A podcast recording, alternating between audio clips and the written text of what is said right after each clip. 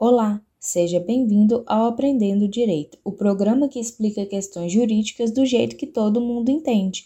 Meu nome é Maria Fernanda, sou extensionista da PUC Minas e, juntamente com a Joyce, falaremos sobre a falência. Falou em falência, a gente já pensa naquele mercadinho da cidade que mal se sustentava e que acabou fechando. Mas você sabe o que de fato é a falência?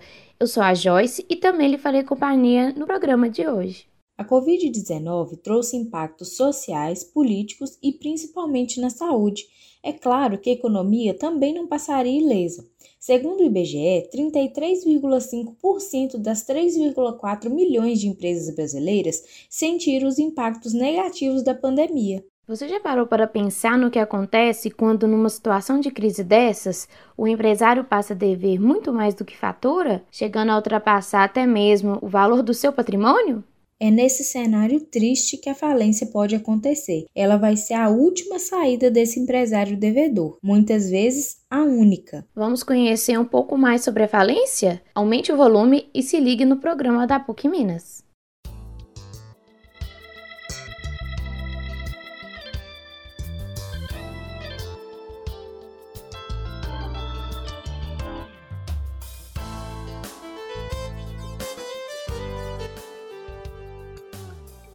Para entendermos o que é a falência, primeiro é necessário que a gente conceitue as palavras credor e devedor. O credor é quem tem o direito de receber uma contraprestação de outra pessoa. Já o devedor é quem tem a obrigação de dar alguma coisa a alguém ou de pagar alguém. Em resumo, enquanto o credor é o sujeito que vai receber, o devedor é quem vai pagar. A falência é um procedimento para cobrança de dívida ou de dívidas em que um credor ou vários credores juntos cobram do empresário, que é o devedor, obrigações que não foram quitadas. Curiosamente, pessoas diferentes do credor também podem pedir a falência do empresário. Por isso, é muito importante analisarmos quem tem legitimidade passiva e quem tem legitimidade ativa no processo da falência, ou seja, quem pode sofrer a falência e quem pode pedir a falência. O legitimado passivo na falência é o empresário. Isto é, quem pode sofrer falência é sempre um empresário, em qualquer uma de suas espécies, seja um grande empresário, seja um pequeno empresário ou ainda um empresário individual. Uma coisa é certa: quem não é empresário não pode falir. Assim, as associações, como por exemplo as associações de pais e alunos de um colégio, ainda que contraísse uma dívida enorme, não teria legitimidade passiva para sofrer a falência. Já o legitimado ativo na falência é aquele que pode pedir a falência do empresário devedor. Para tanto, a lei pontua quem são as pessoas que podem requerer a falência do devedor, podendo ser os credores do empresário, no caso de morte do empresário, o cônjuge sobrevivente ou qualquer um dos seus herdeiros, o próprio empresário, o que é conhecido como autofalência, ou ainda os sócios da empresa.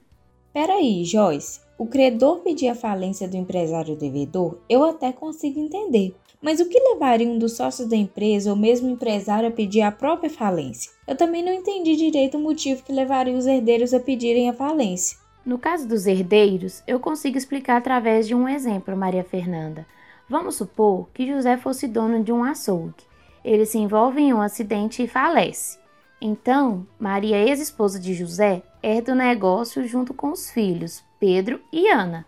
Os três assumem o negócio, porém, como não levavam muito jeito com a administração, começam a ter sucessivos prejuízos. As dívidas vão se acumulando até que Maria e os filhos percebem que a continuidade do funcionamento do açougue seria capaz, inclusive, de agravar a situação. Acho que entendi. Maria e seus filhos, conscientes de que não se deram bem com o açougue, poderão pedir a falência, evitando assim prejuízos maiores. Perfeito, Maria Fernanda. Raciocínio similar se aplica ao empresário na autofalência. O empresário, ao longo da atividade empresarial, pode enfrentar uma situação de crise financeira que o impeça de cumprir com as suas obrigações. Então, esse empresário, sabendo que não conseguirá pagar todo mundo, percebe na falência uma oportunidade de pagar o máximo de credores possível. Então, é como se o empresário devedor confessasse que possui muitas dívidas, mas ele não possui meios de saldá-las. Sendo assim, a decretação da própria falência é a maneira que o empresário devedor encontrou para cumprir com o máximo de obrigações possível, utilizando o que ainda resta do próprio patrimônio da empresa. É importante dizer que no processo de autofalência, o juiz se comporta como verdadeiro auxiliar do devedor empresário, que, incapaz de dar prosseguimento aos seus negócios, terá a ajuda da justiça para relacionar todos os bens ainda existentes, para vender esses bens, para listar quem são os credores, determinando ainda uma ordem de pagamento. Nossa, queira Deus que eu nunca enfrente uma situação dessa. Mas se eu fosse empresária e percebesse que a minha atividade comercial não tinha mais jeito, acho que eu iria preferir pedir autofalência do que deixar que outra pessoa pedisse isso no meu lugar. Você está certa, e eu provavelmente faria o mesmo, Maria Fernanda. Contudo, é importante que se diga que a falência é coisa séria. Ninguém pode pedir falência sem ter um motivo para isso. A seguir, vamos falar sobre as únicas situações em que o pedido de falência pode ser aceito. Como já dissemos no início do programa, o pedido falimentar deve ser a última saída para o empresário. Afinal de contas, não é interessante para ninguém que uma empresa vá à falência. A empresa é importante para a sociedade, ela gera empregos e também gera riqueza. Então, é muito mais interessante tentar recuperar a empresa ao invés de pedir a sua falência de cara. Inclusive, em algumas situações, para o próprio credor, é melhor que não se declare de imediato a falência do empresário devedor. Eu digo isso porque na falência nem todos os credores recebem. Existe uma ordem de pagamento dos credores no processo de falência e pode ser que alguns fiquem sem receber. Desse modo, se a empresa continua funcionando, ela continua gerando recursos e, consequentemente, pode ser que todos os credores consigam receber o que lhes é devido ao longo do tempo. Deixa eu explicar melhor. Um dos efeitos da falência é impedir que a empresa continue funcionando. Por isso, em alguns casos, compensa mais dar uma chance para a empresa se reerguer para que, com a própria riqueza produzida por ela, seja possível pagar as dívidas. E a legislação levou a sério essa história de a falência ser a última saída. Tanto é assim que não é por qualquer motivo ou mesmo por qualquer dívida que o pedido de falência será aprovado. A lei estabelece as três únicas situações que podem levar o empresário à falência. A primeira das hipóteses é quando o empresário devedor, de forma injustificada, não paga uma obrigação de valor superior a 40 salários mínimos. Então, como dissemos, não é qualquer dívida que leva o empresário à falência. Isso é, o valor da obrigação deve ser superior a 40 salários mínimos. A segunda hipótese acontece quando o empresário devedor é cobrado por uma dívida na justiça e durante o procedimento acontece a tripla omissão, ou seja, o juiz confirma que o empresário não pagou e, como se não bastasse, o empresário se nega a fazer o depósito da quantia cobrada, tampouco oferece bens que pudessem satisfazer o credor. Vale destacar que nessa segunda hipótese não importa o valor da dívida, então, mesmo que a cobrança judicial esteja longe de superar os 40 salários mínimos, mesmo assim o empresário poderá sofrer a falência. Aqui, a falência acaba servindo como uma punição ao empresário devedor que, mesmo depois de cobrado em ação judicial, segue sem pagar, inclusive escapando das tentativas de captura de dinheiro e de bens realizadas pelo juiz. Beleza. A primeira situação e a segunda se ligam diretamente a dívidas do empresário. Enquanto a primeira situação envolve a cobrança de uma dívida alta, superior a 40 salários, fora da justiça, a segunda tem a ver com o insucesso do credor em receber uma dívida cobrada na justiça, independentemente do valor. Ótimo, consegui anotar aqui, Joyce. Já a terceira e última hipótese que permite o pedido de falência se relaciona ao empresário devedor que passa a adotar algumas condutas que têm o claro intuito de esconder o seu patrimônio, evitando que os seus credores recebam o que lhes é seu por direito. Em termos mais simples, o empresário, sabendo que deve muito, tenta sumir com o que tem a fim de dar o cano nos credores. Existem várias formas do empresário fazer isso, e essa iniciativa de sumir com os próprios bens é chamada no direito de atos de falência. Devido à duração do programa, não teremos tempo de comentar sobre todos os atos de falência.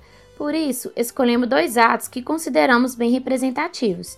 A título de exemplo, citamos o fato de o devedor abandonar o estabelecimento comercial, isto é, baixar as portas do local onde costumava funcionar e sumir. Esse é o famoso caso do empresário fujão. Destaca-se que o credor que tiver a intenção de pedir a falência com base no abandono do estabelecimento, ele deverá provar que se dirigiu até o endereço do empresário em vários dias e horários diferentes sem ter tido sucesso em encontrá-lo. Também se considera ato de falência quando o empresário devedor, percebendo que está em ruína financeira, começa a vender tudo, transferindo o dinheiro das vendas para a conta de outra pessoa como um filho, um irmão ou mesmo bom amigo. Quando os credores forem tentar cobrar o empresário, ele já não terá mais nada em seu nome, já que se desfez dos seus bens e o paradeiro do dinheiro também fica muito complicado de rastrear. Falamos do fujão e do empresário que dilapida o próprio patrimônio escondendo seus recursos na conta de terceiros. Esses são dois exemplos de atos de falência que podem ser alegados pelos interessados em pedir a falência do empresário devedor. Em resumo, nessa parte final do programa, comentamos que a lei especifica cuidadosamente as hipóteses únicas que podem levar o empresário à falência, quais sejam quando o empresário devedor está inadimplente em relação à dívida superior a 40 salários mínimos, quando houve a tentativa de cobrança de uma dívida de qualquer valor perante a justiça que acabou sendo frustrada, ou ainda quando houve a prática do que chamamos de atos de falência. Fora dessas três situações, não será possível pedir a falência do empresário. E esse cuidado que a lei teve em delimitar os casos que podem levar alguém à falência comprova que, de fato, falência é coisa séria e só poderá ser pedida se não houver outra saída. O tema é riquíssimo e exigirá que façamos um episódio de continuação. Concordo plenamente, Fernanda. Afinal, a gente precisa conversar com mais profundidade sobre o processo judicial da falência. Eu mesmo não tô me aguentando de curiosidade. Tô louca para entender melhor como é feito o pagamento dos credores do empresário falido se existe uma ordem preferencial de pagamento e de que forma que a lei elaborou essa ordem. Isso é interessante mesmo, viu, Fernanda? Especialmente porque pode existir algum ouvinte que é credor de um empresário falido e gostaria de saber quais são as suas chances de receber o que é seu. Ou ainda, Joyce, pode ser que a gente tenha um ouvinte que faliu e queira entender se ele pode retomar a atividade empresária depois do fim do processo falimentar. Opa, são várias questões que vamos deixar em aberto para que você aí de casa não perca o próximo Aprendendo Direito. Agradecemos bastante a sua audiência e esperamos que tenha gostado do nosso programa. Agradecemos ainda às rádios parceiras que, apesar da falta de recursos do projeto, toparam fazer a nossa divulgação. Com o apoio de vocês, alcançamos muito mais gente. Fica também o nosso muito obrigado ao Decinho, artista e produtor musical, criador da nossa música tema. O roteiro de hoje foi produzido pelo Felipe Vieira e por mim. O professor Rafael Chiari também deu uma mãozinha devido à complexidade do tema. A edição do programa ficou por conta da Joyce, que junto comigo se encarregou da apresentação. E a revisão final do programa também ficou por conta do Rafa. Meu nome é Maria Fernanda e este é o Aprendendo Direito, o projeto de extensão universitária que leva um pouquinho da PUC Minas para dentro da sua casa.